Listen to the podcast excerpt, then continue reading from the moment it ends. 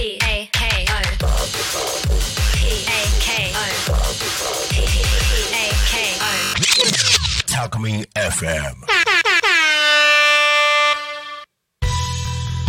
過去新見の情報交換番組だからこそこんにちは岡山県新見市は地域おこし協力隊三浦よしこですここ多古町岡山県新見市だからこその魅力を紹介し合う情報交換番組交流のこの番組です4回シリーズでゲストをそれぞれ多古町新見市から迎えて町自慢のグルメ体験スポット人物をプレゼンし合ってお互い行ってみたいなと思っていつか実際に会ってもらえることをゴールに交流していきます。そして今回はそのゲストの第1回目です。じゃあまず自己紹介からじゃあ新見市の土屋さんお願いいたします。はい、よろしくお願いします。えー岡山県新見市に、えー住んでおります土屋俊介と言います。えー私はですね、えー新見市の新郷幸次郎というところに住んでるんですけども、そこには、えー、と幸次郎和紙という1200年前から続く手すき和紙の文化があります。うんでですね、僕のあ知ってるおばあちゃんがですね、その伝統文化の技術をずっと、えー続けておってですね、うんうんうんまあ、一旦ちょっと途絶えてしまった時期とかもあるんですけど、うん。あのそれをもう一回みんなで、えー復活する？せっかく、あの幸次郎にあるうん。もので、うん。えー、と植物とか谷川の水を使って作られるっていうね、もうなんかこう聞いてると本絵本に出てきそうな、うんうんうんうんうん。なのでそれの魅力をあのもう一度発信していこう、うん。でそれと同時にあうん。の和紙だけじゃなくって、うん。新宮幸次郎にあるものを、うん。えー魅力をどんどん発信していこう。自然をメインにね僕の場合はやりたいと思うんですけどそういう活動をしております、うん、いろんな活動本当に活発にやってらっしゃる紙すき職人の土屋さん来ていただいたんですけども。はい。はい。じゃあ対するは、えー、タコ町からは平山さん。じゃあ自己紹介お願いいたします。はい、えー、香取郡多古町の、えー、平山隆と申します。えお願いします。す。と、まあ僕はあの農家です。あの、はい。大和芋をあの一番メインにやってて、はい。大和芋ってあんまなんか思ってる以上に知られてなくて、なんか長芋とか。そうですね。あの新見のあの土屋さんも絶賛ちょっとたま大和芋のことご存知ないようなので後からそれもじゃあ詳しく。楽しみです。あはい まああのなんだろう元は僕自身はずっと飲食業をやってて。そう。で、えー、15年ぐらいやったのかな飲食業は。でも子供ができた機会でちょっとその実家の方も僕は次男なんですけど、あのー長男の方は継ぐ気が全くないとずっと言ってたので、はい。まあ子供できたのを機会にその帰ってきて農家になろうとまもう後を継がれたと。はい。10年ぐらいですかね。あ継がれて10年ぐらい、一応そのまあ10年ですけど若手の部類ですああいえいえいえうん。10年って聞いたらねもうなんかこっちからしたら大ベテランみたいな。本当です本当です、いやまあかなり迷走してますけどまだ。いえいえ。じゃあ今日はこのお二人からどんな町自慢が出てくるか楽しみですがじゃあもう早速いっちゃいましょう。第1回目のテーマはグルメなんですけどじゃあ新見のグルメ自慢お願いします。はい。えー、新見のグルメ、いろいろあってね、すごい悩むんです。うん。あのー、永久グルメの街ということでね、永久の食材もいっぱいあって。永久ではないんですよね、はい。永久グルメの町だ。あそうなんでございます。はい、ただ、あのー私、ずっと新見にいるものからするとですね、やっぱ地元の郷土料理なんかをうん。今回はぜひね、知っていただきたいと思いまして、うん。その中でもですね、大山おこわとか、あの、まあうん、私たちが食ってる和紙で、私もコーヒー入れたりするんですけど、うんうん。いろんな中で、あの、私の紙すきの師匠がずっと作ってる黒豆寿司っていうのがあるんですよ黒豆寿司。はい。はい。黒豆寿司をぜひ今回は紹介したい。のすで、いません。私もちょっと新見歴浅いんですが存じ上げなかったんですけど。そう三浦さんちなみにお寿司っていうとどんなイメージ？えっとまあやっぱり魚ですね。魚ですよね。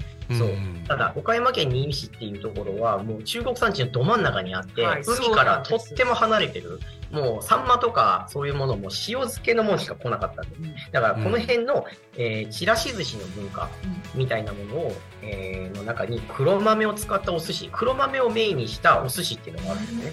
でこれどんなものかっていうと、うんうん。あの一見すると黒豆お正月に食べますよね。うん豆を、えーまあ、酢飯の中に混ぜ込んで作るんですけど、これだけだと、うんあの、なんとなくみんな、なんだ、混ぜご飯みたいなイメうん、ージちらし寿司みたいな。はいうん。なんですけどね、この、えー土地が豊かな黒木で育つ黒豆を使って、あのーそのお寿司の中に入れると、お魚とかにも負けない、あの地味というか、すごいね、コクのある旨味が、ちゃんとうんさはい。しかもね、あの、酢飯の中には当然お酢が入ってるんですけど、うん黒豆ってそのまま炊き込みご飯にすると黒いご飯になっちゃうんですけど、お酢と、お酢が入ることによって赤紫のご飯に変色するんですなるほど。はいちょっとお赤飯のような。あ、もっともこう、鮮やかな。鮮やかな。え、はい平山さん想像つきます？えー全然そのもあれ以上鮮やか全然ついてないんですけど、ラジオなのがもったいないみたいな。もったいない。もう本当にあの、朝顔の赤と言えばいいのかな。なるほあどー。なんかこう、そう、紫とか鮮やかな方の、そう、明るい感じのね色になるんですよ。これちなみにうんググったら出てきます？出ない出 じゃあいつかあの平山さん実際に新見に来てのお楽しみということに。えかなりレアですねそれは。いやちょっとググるしかないですね。もうとりあえず。ググるしかない。そう頑張って。新見黒豆寿司でちょっと頑張って私もググってみます。はなんかちょっと作ってみたくなりますよね。ねえ私もちょっと興味津々で。うん。で同じ海なしなんですよ多古町も、うんうん。そうね海がない、うん。えっと、多古町のじゃあグルメ自慢で平山さんお願いしますお願いします。えーもうなんかそれ言ったら一択しかないなって大和芋しかないんじゃないかって。い。やもちろんですよね、うんもう僕自身はそのまあ飲食業まあ15年もやってたんではい。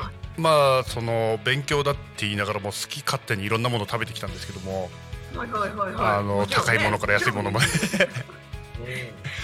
まあその中でもやっぱりその大和芋ってその実家で作ってたのにそんなに正直言ったら食べたことなかったんですよ。えー？あのー多分僕が出て出る実家を出るか出ないかぐらいになってうちの親父が作り出したんでなるほど。じそうゃあそれまでは馴染みもあまりなかったんですね。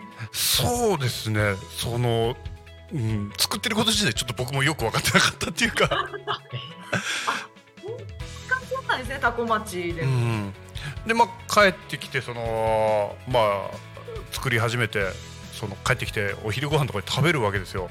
はいはいはい。これがまたなんていうんですかねなんだろう。高級な肉食うよりもなんか贅沢というか。もう土屋さん想像できてます今。なんだろう、うん。その大和芋っていうものの、うん。なんだ、感覚がよく分かってないというか、あれなんですけど、基本的にホルモン芋とかにしかなんていうんですかね。長芋ってあるじゃないですか、うん。このなんていうんですかね、千切りにしてシャキシャキしてるとか。あ、はいはい。ああれの系統ではあるんですけどもあんな感じじゃないです。もうもっとドロドロです。すりおろしてもすごいんですよね。粘りもうめちゃくちゃありますすりおろしてもなんていうんですかねえーもうただの団子ですあ、そう。あ、そうな丸まっちゃうぐらい丸まっちゃうもう一ぐらい。切そのなんていうんですかねねなんだろう水分感はないです ただの塊ですなんかお餅みたいになりますよね。餅ですねう。うんいや、自民所とか、そういう山に生えてるやつよりも、ももっとじゃあ、もちもちネバネバって感じ。そうですねもうもはやネバネバを超えてますよ。ね超えてますねもうただの団子ですええこれはどうやって食べるのあ、おすすめの食べ方は？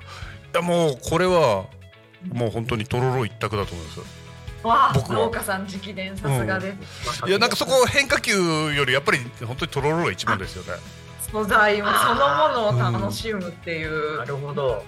もう僕なんかもう本当にそのめっちゃ簡単な作り方ですよそのすりおろしたものに対してもう最初水で水入れちゃうんですよいきなりあ、水を入れる。水。うん。だしって言うんですけどももう水でいいです 水ジャーって入れてあ、梨さえもいらないい。らないほどの。もう感覚で言ったら大和芋1に対してもう水2か3ぐらい入れますじゃないともうそのなんていうんですかね、えーとろっとしてこないんでもう山かけご飯めっちゃめちゃ好きなんですよ。想像ついてますこれ。いや、つかないから食べてみたいですね。そう。あ、これはもう本当三倍ぐらい一気に食べるんですよ。僕タコ町に行かなければですあね、本場に。ちょってください、三浦さん。もうじゃあ今日の時間もうなくなってしまいましたのでお互い訪れるというゴールにしまして、じゃあ今回もお聞きくださってありがとうございましたじゃあまた次回もお楽しみになさってください「